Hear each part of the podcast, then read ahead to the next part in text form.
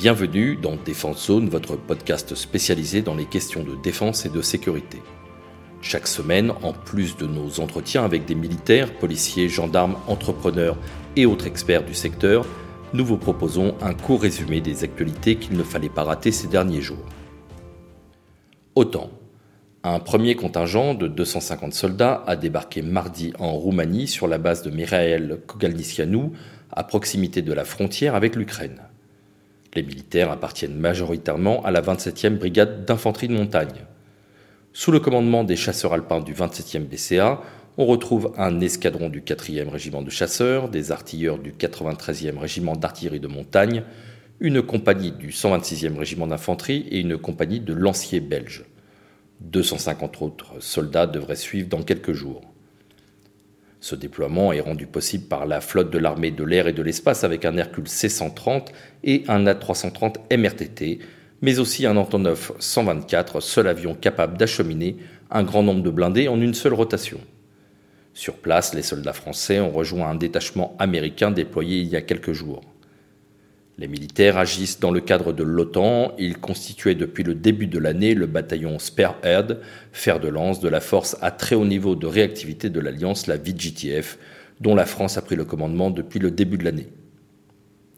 En Estonie, outre un renfort provisoire de 200 militaires de l'armée de terre, l'armée de l'air et de l'espace a annoncé l'arrivée dès la mi-mars de 4 Mirage 2000-5 et, depuis le 2 février, de patrouilles d'avions de chasse basées en France au-dessus de l'espace aérien polonais.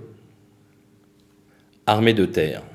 Les Français attendaient cette décision depuis plusieurs mois. Il y a quelques jours, les Allemands ont bien confirmé leur intention de ne pas participer au programme de modernisation de l'hélicoptère Tigre. Malgré cette absence de poids, c'est finalement avec l'aviation légère espagnole que la France vient de notifier la commande auprès d'Airbus Hélicoptère pour cette nouvelle version du Tigre. Baptisé MK3, ce programme consiste à remettre le Tigre au standard du jour grâce à une modernisation de l'électronique embarquée, de la navigation inertielle et un GPS compatible avec Galileo. L'hélicoptère bénéficiera aussi d'autoprotection modernisée ainsi que de nouveaux systèmes de guidage missiles air-sol et de liaison avec des drones. Une des grandes nouveautés sera sa totale compatibilité avec le système de commandement intégré sur le champ de bataille, la fameuse bulle Scorpion qui permet à tous les éléments déployés sur le terrain d'être interconnectés. L'absence des Allemands aura quand même, dans un premier temps, un certain impact puisque seuls 42 des 67 Tigres en service passeront au standard MK3 et ce à partir de 2029. Pour permettre cette commande, la France participera à hauteur de 2,8 milliards d'euros Quant aux Espagnols, ils devraient débourser 1,18 milliard pour la rénovation de leurs 18 Tigres. Pologne. Quelques jours à peine avant le déclenchement de la guerre entre la Russie et l'Ukraine, la Defense Security Cooperation Agency, l'agence américaine chargée des exportations de matériel militaire américain, a recommandé au Congrès de valider la commande par la Pologne de 250 chars de combat M1A2 SEPV3 Abrams.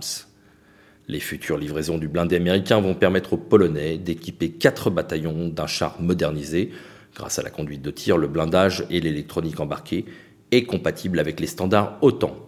Selon le Pentagone, le contrat porterait sur une somme de 6 milliards de dollars. Industrie.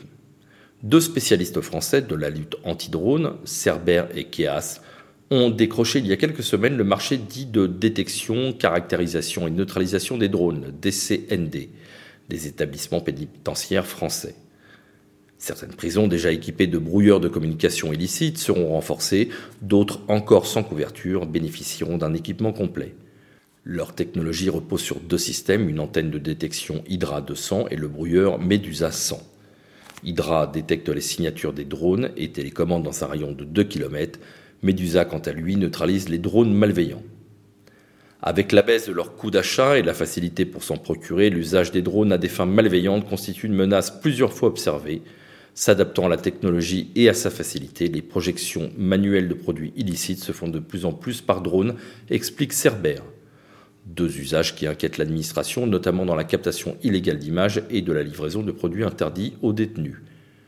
Le directeur général de Cerber, Lucas Lebel et David Morio, président de KIA, se sont félicités je cite, d'avoir prouvé au marché que deux experts spécialisés dans la lutte anti-drone peuvent travailler main dans la main et apporter une réponse sur mesure à une administration régalienne telle que le ministère de la Justice.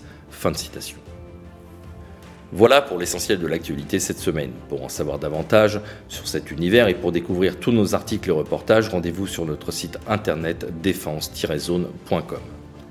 Pour plus de brefs, d'articles de fond et de photos, nous éditons également tous les trois mois un magazine papier que vous pourrez recevoir en étant abonné à notre espace premium. Il vous permettra aussi d'avoir accès à des contenus exclusifs sur nos différents supports. Vous trouverez tous les liens nécessaires dans la description de cet épisode. En attendant, nous vous souhaitons une bonne journée et nous vous donnons rendez-vous la semaine prochaine pour un nouveau résumé de l'actualité des forces de défense et de sécurité.